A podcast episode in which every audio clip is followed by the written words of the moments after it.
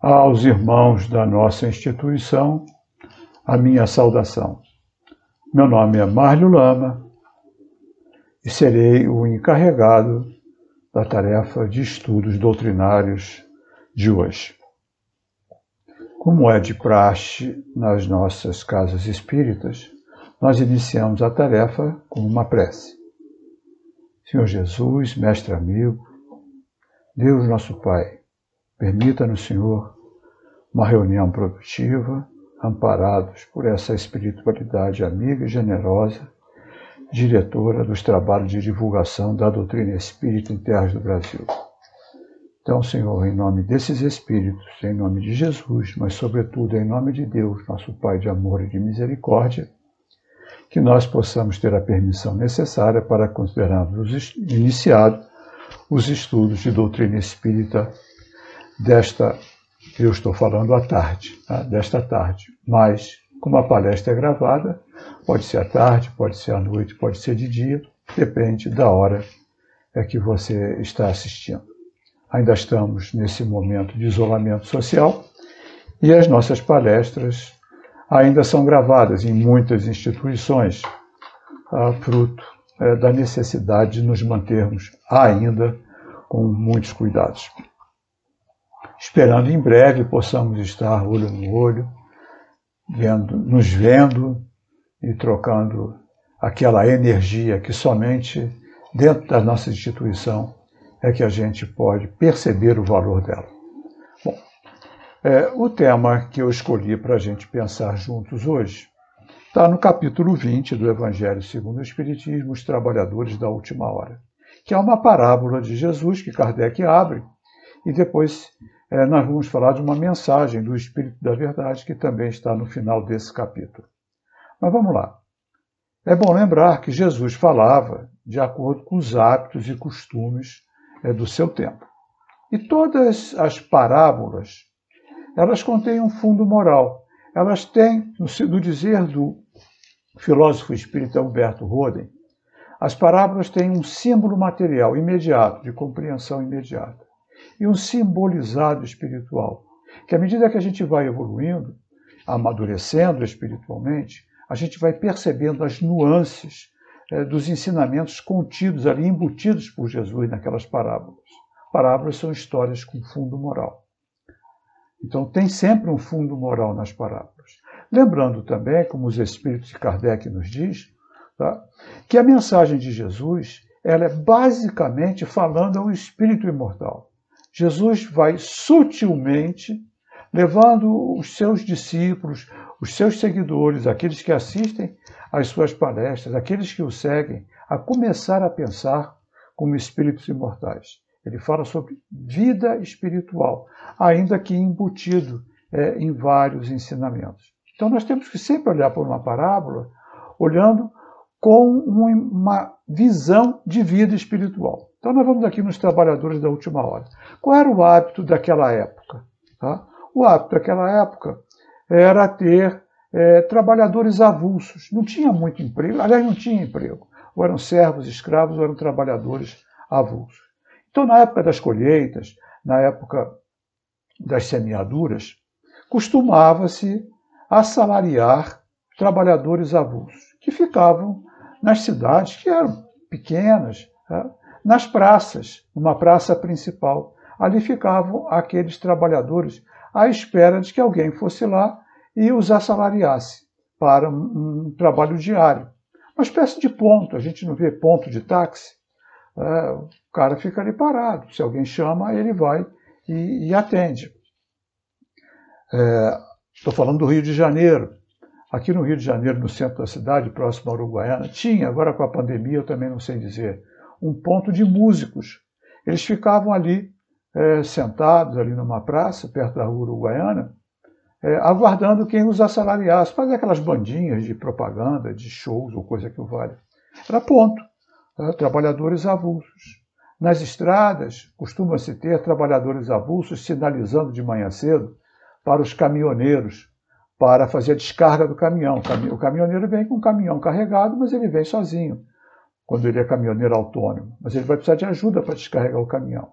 Então, nas estradas próximas às grandes cidades, costumam ter trabalhadores avulsos acenando para os caminhões passando na estrada, são chamados chapas. Então, isso existe desde a antiguidade. Tá? Então, existia lá, né, nessa cidade hipotética que Jesus fala, tá? um local onde os trabalhadores avulsos ficavam. E um senhor, dono de terras, foi lá buscar trabalhadores para a sua vinha. Era possivelmente época de colheita. E o tempo também, é bom a gente lembrar, era dividido em 12 horas. Só o, amanhã, o, a luz do sol. Amanhã não, perdão. A luz do sol. Não se contava o tempo à, noite, porque a noite era improdutiva para qualquer tipo de trabalho. Não era como é hoje. Não tinha iluminação naquela época. Então, a noite era improdutiva. A noite era para dormir, era o descanso mesmo. Então, o dia começava às 6 horas da manhã e terminava às 18 horas. Então, era chamado hora 1, 6 horas da manhã, hora 18 horas era a hora undécima, né? 11 horas. Tá? Então, nós temos aqui o, o, o nosso. Perdão, a hora undécima, 11, era às 5 da tarde. Tá? Era a hora 12, que seria às 18 é, horas do nosso, do nosso calendário, do nosso relógio. Pois bem, então esse senhor foi lá e foi contratar trabalhadores. E selecionou alguns e falou: olha, eu pago um denário. Um denário significa é, a moeda, era a moeda que significava o valor do trabalho de um dia de um trabalhador avulso. Era uh, o preço da época. Tá? Um denário, um trabalhador é, de um dia. Pois bem, levou alguns tá? para a sua vinha. Ele volta, segundo a parábola, na hora terceira, ou seja, 6 mais 3, 9. 9 horas da manhã. E encontra lá, ainda tem gente lá no ponto. Ele fala: olha, tem trabalho na vinha, vamos para lá. Não fala preço. E as pessoas vão. Tá? Na narrativa, ele volta na hora nona. Ora, a hora, a hora nona. Aliás, voltou na hora sexta, sexta, meio-dia, e voltou na hora nona. E fez o mesmo. Vamos embora, vocês querem trabalhar? Eu tenho trabalho. E os caras foram. E chegou então na hora undécima, né? ou seja, na, às 5 horas da tarde, faltando uma hora para o fim do expediente, ele volta lá e pergunta. Ainda tinha gente lá.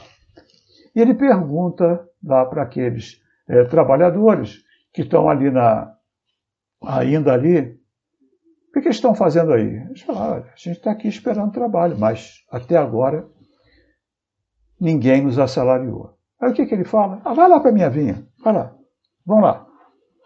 E os rapazes vão, os trabalhadores vão. Fechado o dia, ele chama o seu administrador e manda que pague tá? um denário a cada um, a começar pelos últimos. Ou seja, os que chegaram por último, os que chegaram às 5 da tarde. E, o, o, o seu administrador vai pagando um denário a eles.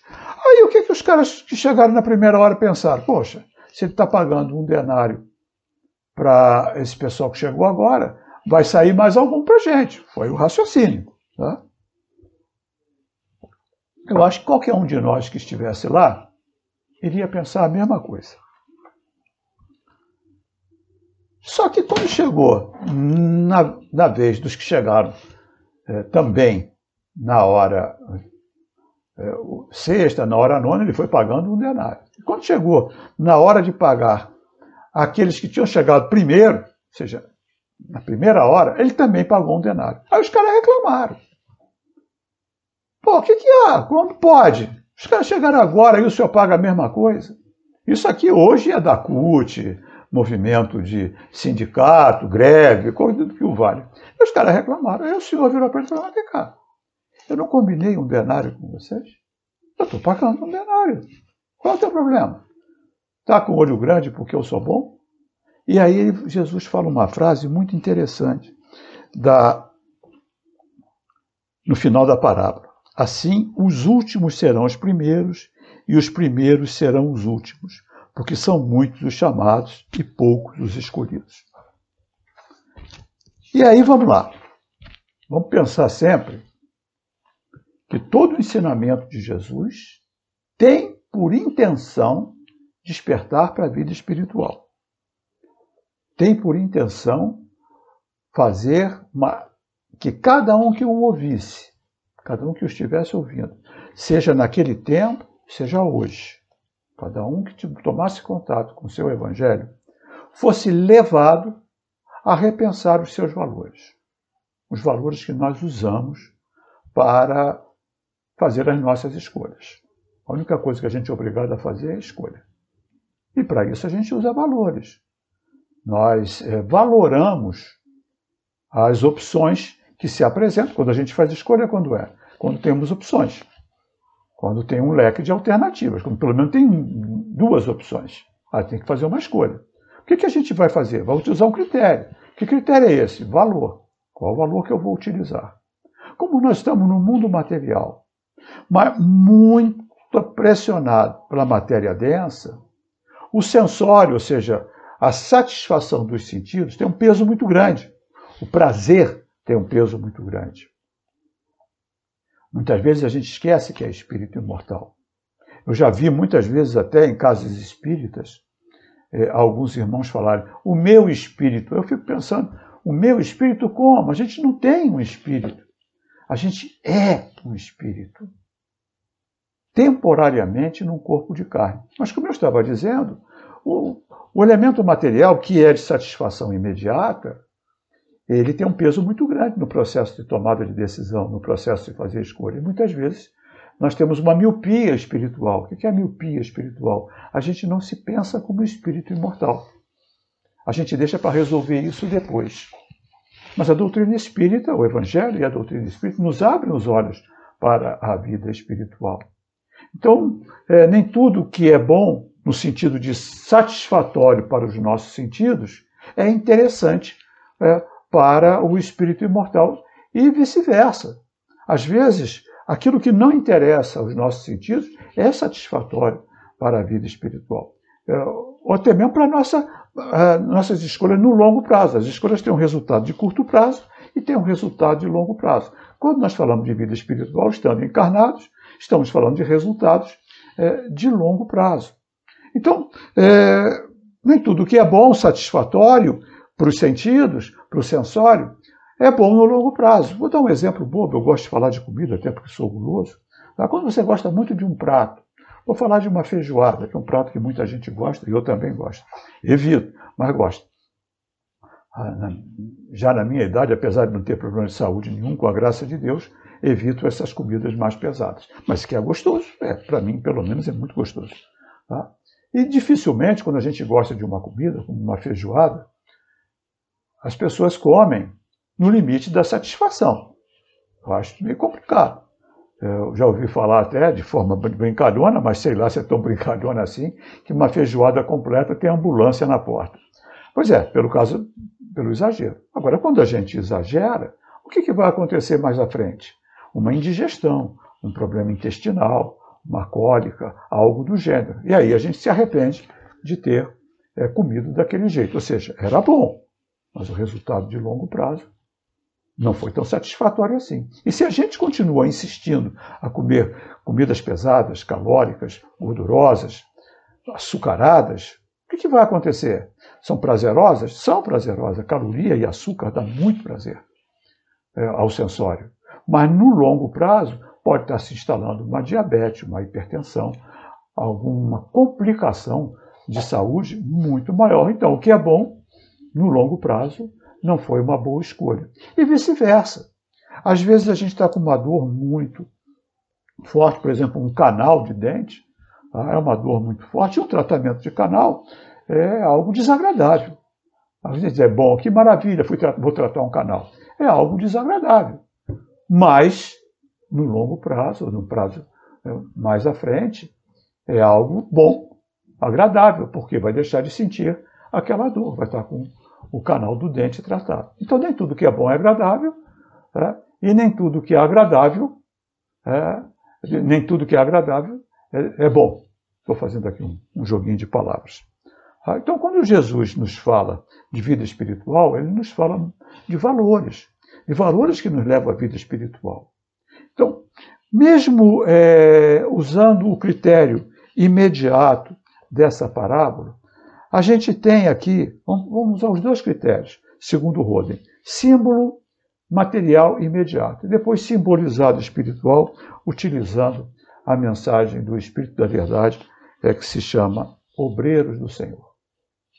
Pois bem, símbolo material imediato. Aqueles trabalhadores eram avulsos, eram pessoas pobres, eram trabalhadores que saíam de casa sem saber se voltavam com sustento. Porque eles não tinham sustento. Um denário daria para comprar alguma coisa, passar lá num comércio e comprar alguma coisa para levar para o sustento é, da sua família. Então, aqueles trabalhadores que logo de cara arrumaram o trabalho, eles já se sentiram aliviados. Eles iam trabalhar 12 horas.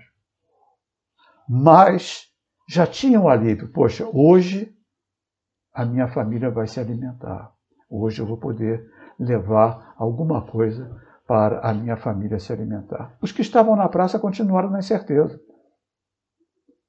Na incerteza de se iam poder ter ou não. Como aqueles chapas que eu falei, que ficam no ponto fazendo sinal para os caminhões, como aqueles músicos que ficam esperando serem assalariados, como o taxista que está no ponto, não sabe se vai ser chamado ou não. Ele está sempre na incerteza. Então, um chamado já tira da incerteza. Então, aqueles trabalhadores que foram, saíram da incerteza. Os que foram na hora terceira, na hora nona, na hora sexta, o Senhor não falou quanto ia pagar. Vai lá, vai para a vinha. Eles estavam sem fazer nada. Foram. Alguma coisa ia sair. Até mesmo os que estavam lá às cinco da tarde. Já estavam no desespero, poderia dizer, de não ter o que levar para casa, de não ter como dar um sustento para sua família. E esse senhor vai lá e pega eles e leva. Então esse ele foi caridoso. Ele foi caridoso porque ele sabia que um denário é o mínimo que se paga a um trabalhador. Um denário, o cara ia comprar pão. Segundo é, a, pesquisas aí que eu fiz, um denário valia 10 asses, que era uma moeda pequena, o asse. Tá? Então, um denário daria para comprar 3, 4, 5 quilos de pão para levar para casa. É pouco se a pessoa tem uma família. Pensa bem, é pouco.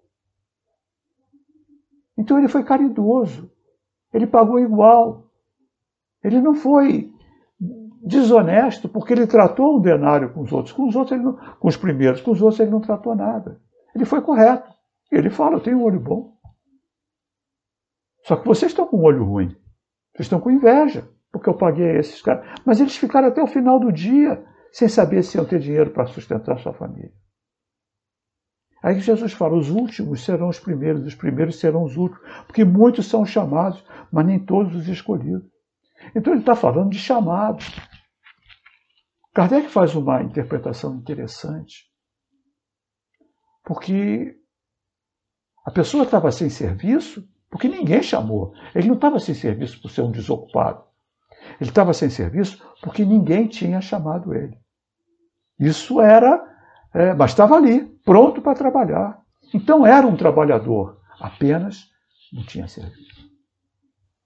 Ele estava na incerteza, como aquele ajudante de caminhão que sai e vai para a estrada na madrugada fazer ah, sinais para os motoristas. Eu morei em Petrópolis, cidade aqui do estado do Rio, se alguém estiver me vendo de fora, eh, da Serra, e eu vinha com frequência eh, ao Rio e eu esperava o movimento do trânsito diminuir na estrada, porque de manhã cedo tem muito trânsito, e às vezes passava por ali 10, 11 horas da manhã e via aqueles trabalhadores avulsos acenando para os caminhões. Até aquela hora, ninguém tinha assalariado eles. Ainda estavam na agonia. Fui muito no centro da cidade, aqui do Rio, olhava ali às vezes na hora do almoço, aqueles músicos conversando, às vezes com uma quentinha ou uma marmitinha, esperando quem os assalariasse. Vi muito taxista comendo um sanduíche no carro, esperando ser chamado, na incerteza de se vai levar o dinheiro para casa. Essa incerteza, aqueles trabalhadores sem trabalho eles tinham, e os outros que tinham sido assalariados não tinham essa incerteza.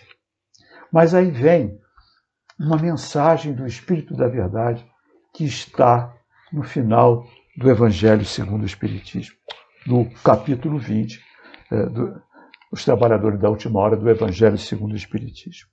Olha como abre essa mensagem. Chegaste ao tempo em que se cumprirão as coisas anunciadas para a transformação da humanidade.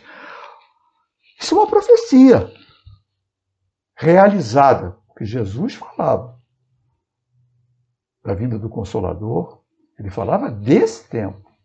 Mas aqui o Espírito da Verdade, que é Jesus, ele fala: chegou o tempo. Ou seja, a doutrina espírita é o Consolador prometido. Chegou o tempo que vão se cumprir essas profecias. O que, é isso? A transformação da terra de mundo de expiação e provas em mundo de regeneração. Ou seja, um upgrade, um salto evolutivo. Não é do planeta, é dos habitantes do planeta. O planeta, a matéria não tem moralidade. São nós, humanidade. Estamos dando um salto evolutivo. Parece que não, né? Quando a gente olha para a bagunça que está é, a nossa sociedade, eu poderia dizer bagunça mesmo, é, um desnível moral muito grande, principalmente nessa pandemia. Quantos estão se mostrando da forma como são? Egoístas, corruptos. Quanto dinheiro tá, foi desviado para uso próprio, deixando de ter vacinas, deixando de ter respiradores, deixando de montar hospitais de campanha, cujos que foram pagos, mas não foram é, construídos. A gente está vendo isso aí. São as pessoas se mostrando como são. A gente também está vendo muita gente ir para a rua, distribuir quentinhas, correndo risco, nas obras sociais, trabalhando, é, empresários não demitindo. Então a gente está se mostrando como a gente é. É um momento de transformação. Todo momento de transformação é um momento de mudança. Toda mudança, ela pressupõe uma desarrumação para uma rearrumação. Eu acho que todos nós aqui posso falar por muitos, com toda certeza, já nos mudamos de casa. E é um transtorno. Já não sei que seja multimilionário, que chame lá é, a graneiro e vá passar o fim de semana em Nova York enquanto a graneiro faz a mudança, mas se for classe média, se for é, pou, poucos recursos, a gente sabe que a mudança é uma coisa complicada. Mas a gente tem aquela pegada quando a mudança é para melhor. Eu me lembro quando é, eu e minha mulher nós compramos o nosso apartamento. A gente morava de aluguel num bairro de Zona Sul do Rio de Janeiro. Mas a gente comprou um apartamento na planta, num bairro de Zona Norte. Mas era, era o que a gente podia pagar. E a gente estava sempre acompanhando a obra. Graças a Deus a obra saiu. Mas foram dois anos de construção. A gente comprou na planta mesmo. Volta e meia, fim de semana, a gente pegava o carro, vinha dar uma passadinha para ver como estava a obra, conversava com o engenheiro da obra e via a obra andar. E a gente estava empolgado. Aí entregaram as chaves. A hora entregaram as chaves. A gente não tinha móvel para botar no apartamento. A gente tinha muito pouco móvel. Porque a gente queria fazer o apartamento era bem menor do que a gente morava. A gente queria botar uns móveis é, de acordo com o tamanho. Então tivemos que encomendar, esperar. Enquanto isso, a gente dormia no colchão, no chão, improvisado. As caixas de copo, de louça, tudo amontoadas na sala. A sala mais ou menos arrumada, uma mesa e as cadeiras. A cozinha mais ou menos. Mas a gente não reclamava. E por que a gente não reclamava? apesar de todo aquele transtorno. é, achar um copo, achar uma toalha, achar uma roupa, tudo encaixotado, porque a gente estava mudando para melhor, porque era nosso, e isso nos dava motivação.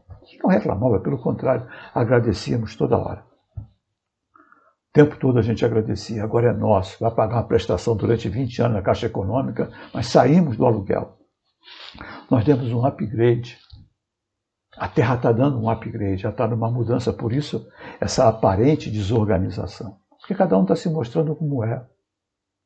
Doutor Bezerra de Menezes, num congresso da FEB, através do médium Divaldo Franco, que agora fez 94 anos, minha saudação, meu respeito, por esse trabalhador incansável da doutrina. Mas Divaldo Franco, doutor Bezerra por Divaldo Franco, uns três, quatro anos atrás, citando, numa palavra, psicofonia, numa mensagem do Dr. Bezerra no Congresso da FEB em Brasília, ele disse o seguinte, mais ou menos em linhas gerais: muitos espíritos estão na sua última oportunidade no planeta. Última. Ou vão se mostrar agora como são, se ficam ou se vão ser exilados para outro orbe. Muitos espíritos, disse ele, já estão na psicosfera da Terra sem ter mais possibilidade de reencarnar na Terra, mas ainda fazendo pressão mental, psíquica sobre a Terra. Esses espíritos, por mais aqueles que falirem nas suas missões encarnadas, serão encaminhados para outros órgãos. Chegaste o tempo que se cumprirão as promessas e se anunciarão as coisas Perdão, chegaste ao tempo em que se cumprirão as coisas anunciadas para a transformação da humanidade. É instantâneo? Não. Termos espirituais, um século, dois séculos, três séculos, é muito pouca coisa. Mas a gente percebe a mudança. A gente percebe as pessoas se mostrando. Cada uma como são. O seu modo de ser. Cada uma como é, perdão.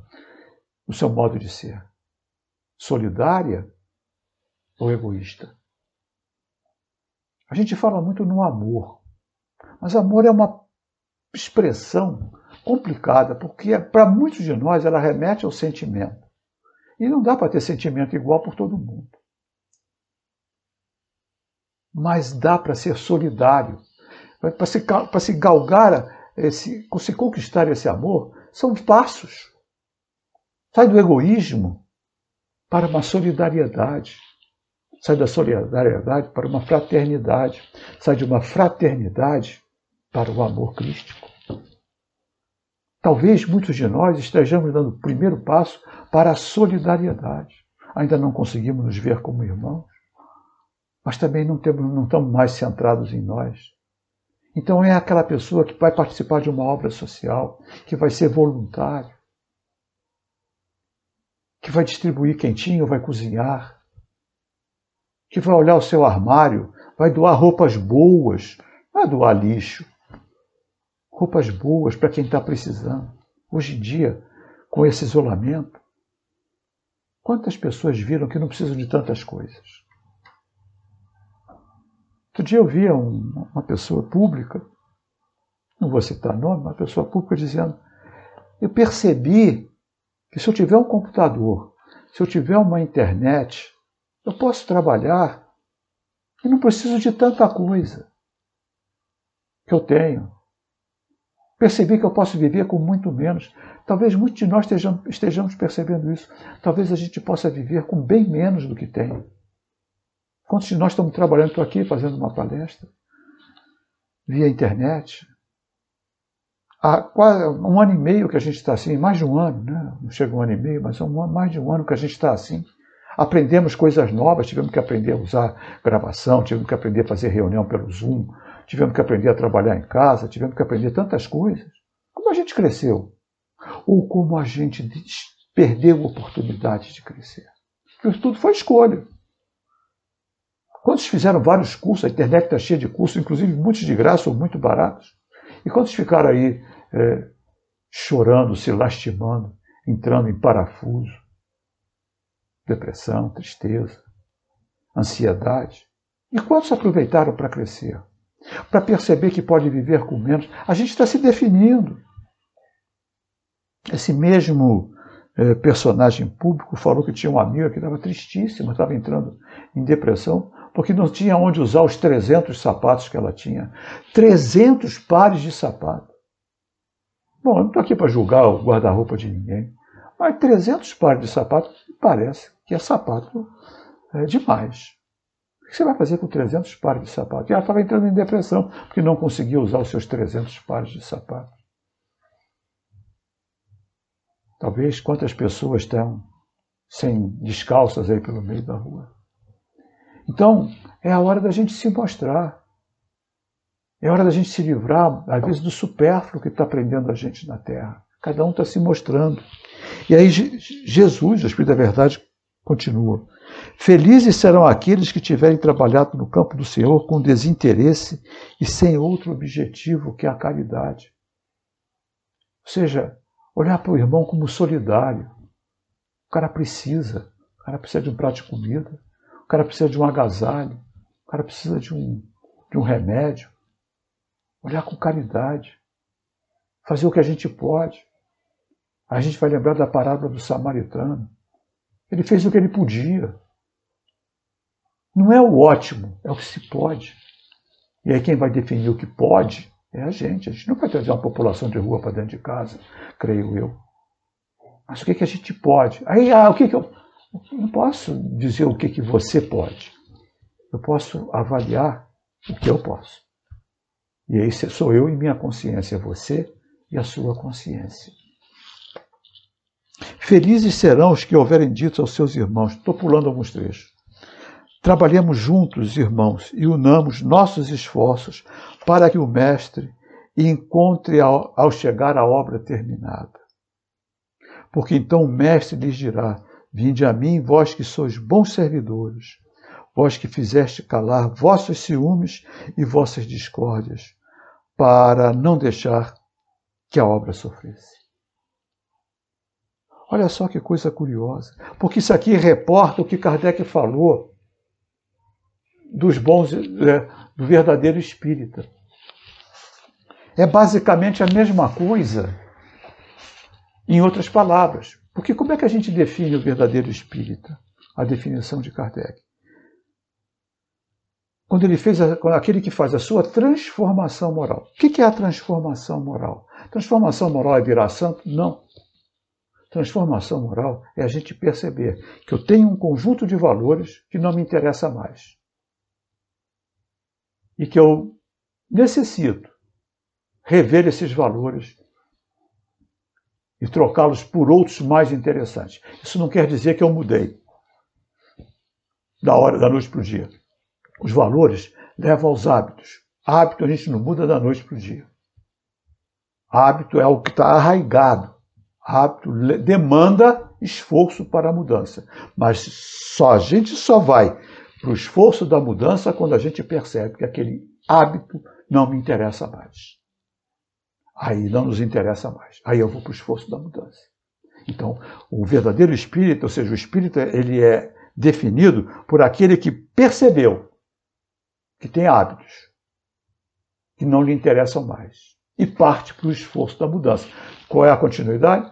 Sua transformação moral e pelos esforços que faz para domar as suas más inclinações. Ou seja, os seus hábitos que não lhe interessam mais, seus hábitos nocivos. Não mudou, mas vai se esforçar para.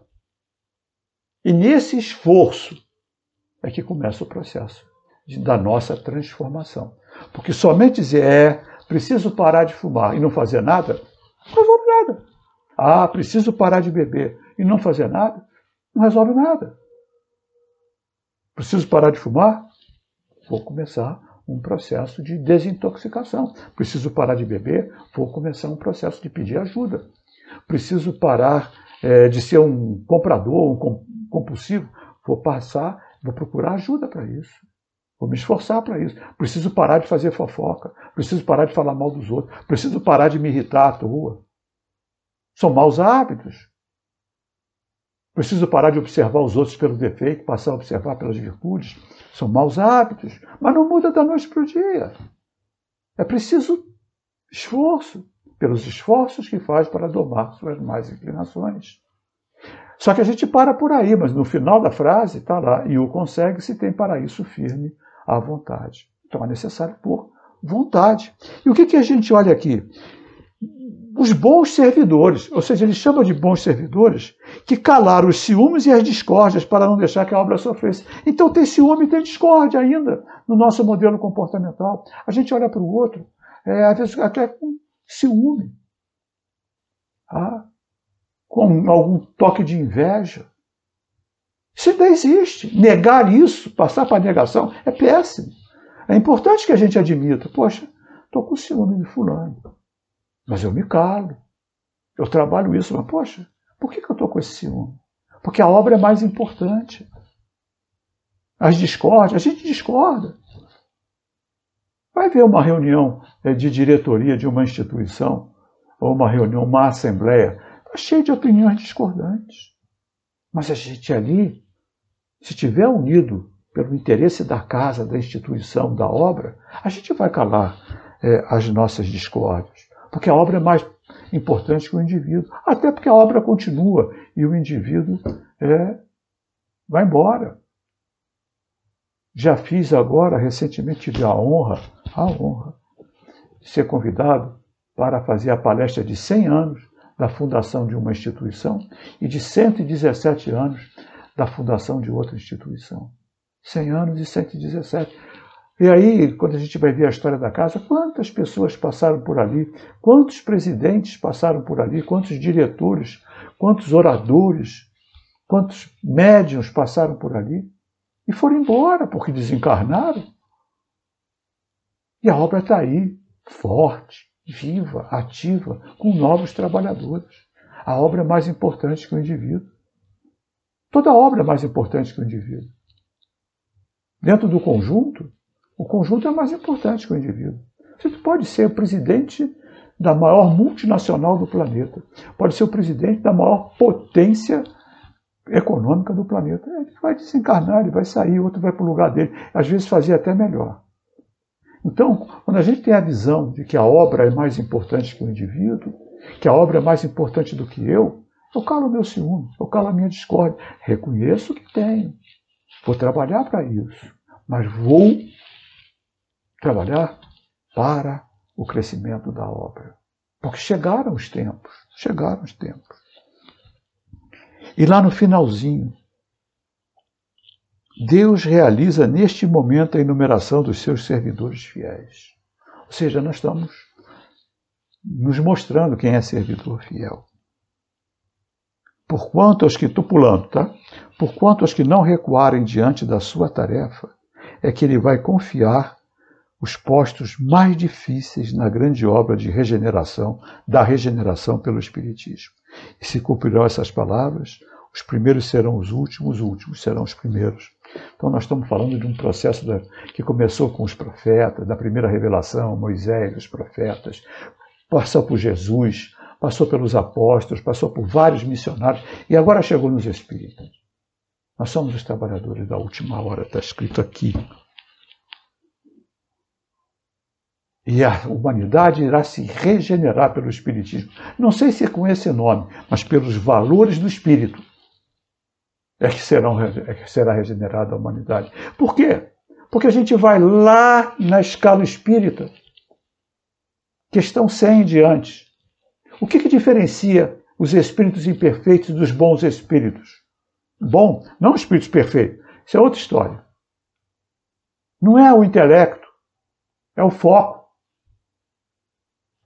Espíritos imperfeitos, eles focam no elemento material, no bem, ou seja, daquilo que eles podem desfrutar materialmente. É o foco deles. Bons espíritos focam no bem que eles podem produzir, com o mesmo intelecto.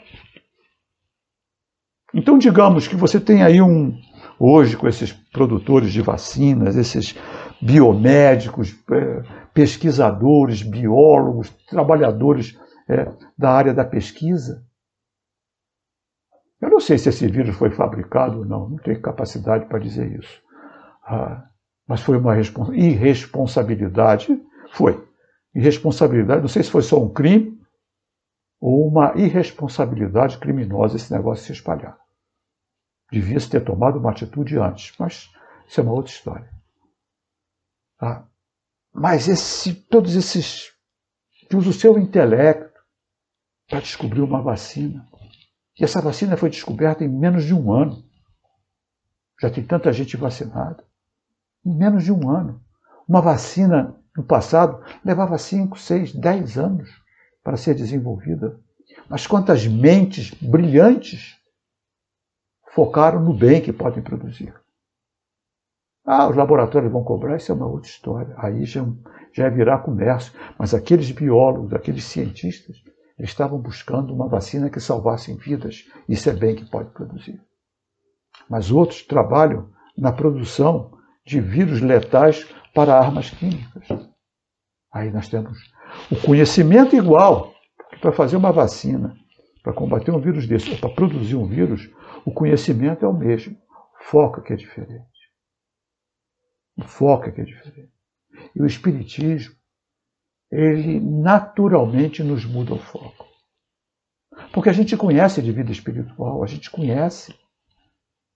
André Luiz está aí. Isso, o Espírito da Verdade falou antes de André Luiz, mas André Luiz está aí, falando das colônias espirituais, falando da gravitação moral, que cada um de nós está definindo a sua vida espiritual, se somos bons, generosos, bons espíritos, espíritos melhores, a gente vai para colônias espirituais de espíritos semelhantes. E se a gente é grosseiro, violento, é corrupto, a gente vai para colônias espirituais de espíritos do mesmo porte. Isso vai ser um inferno. Imagina viver com gente igual a você. Depende de como você é. Se você é uma boa pessoa, vai ser bom. Se você é uma má pessoa, se prepara. Isso o Espiritismo nos fala.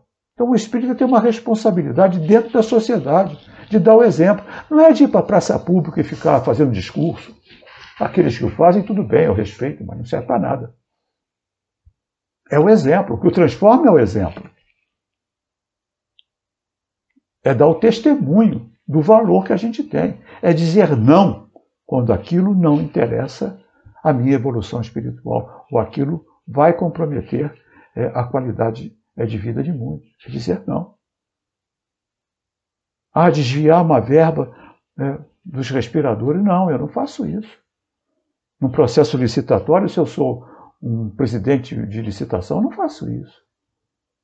Ah, se você não fizer, você vai ser demitido, vai ser trocado. Tudo bem, você vai me trocar, mas eu não vou fazer isso. Sim, você foi coerente. Ah, vou perder o emprego, então vou fazer de conta que não estou vendo. Não, não foi coerente com o que conhece. O espírita tem a obrigação do exemplo. É pelo exemplo que a gente transforma. Eu costumo brincar, quem me assiste algumas vezes sabe que eu às vezes falo isso. Parece que as pessoas descobrem que a gente é espírita. Mesmo se a gente anunciar que ninguém sai por aí, oh, muito prazer, eu sou espírita. Não é isso. Mas sei lá como descobrem. E cobram. Não sabe nem o que é o espiritismo. Mistura tudo, chama de kardecista, mesa branca, confunde com os nossos irmãos maravilhosos da Umbanda, do Candomblé, das religiões africanas. Muitos trabalham no bem, fazem o bem, mas não é espiritismo. Espiritismo é um neologismo criado por Kardec. O espírito estuda. E o seu estudo necessariamente o leva a uma transformação. Senão se torna um poço de inutilidade. O que, que adianta ser um teórico, saber exatamente onde está a pergunta B, C, A, do, do, do, livro dos Espíritos, saber onde é que está o capítulo do livro dos Médios, se está no céu e no inferno, só de saber qual é a obra de André Luiz que tem esse, essa passagem e não se tornar um ser humano melhor. Só está se comprometendo. E quanto mais conhecimento, mais responsabilidade. E aqui está, por isso, fechando. Se cumprirão as palavras, os primeiros serão os últimos e os últimos serão os primeiros. Nós somos os últimos nós estamos sendo chamados para a obra de regeneração da Terra. Então, se a gente vai aceitar ou não, é uma outra história. Porque está dito: confiar os postos mais difíceis. Então, vai exigir sacrifício. Posto difícil exige renúncia, exige sacrifício. Essa é a mensagem. Os trabalhadores da última hora. Se a gente quer receber o mesmo salário daqueles que hoje já estão no mundo espiritual, que são nossos espíritos benfeitores, superiores, espírito da codificação, nossos anjos guardiães, nossos mentores das nossas instituições, eles já estão recebendo o salário da felicidade espiritual, trabalhando no bem, no mundo é, sem as dificuldades materiais. Mas nós ainda estamos, estamos aqui nesse processo. Então nós somos os chamados. Vamos atender o chamado? Fica essa a reflexão. Agradeço a atenção de todos e vamos para a nossa prece de encerramento. Senhor Jesus, obrigado pela oportunidade que nos deste do trabalho, do estudo. Suplico que abençoes a nossa casa, a nossa instituição, aos trabalhadores e dirigentes encarnados e desencarnados.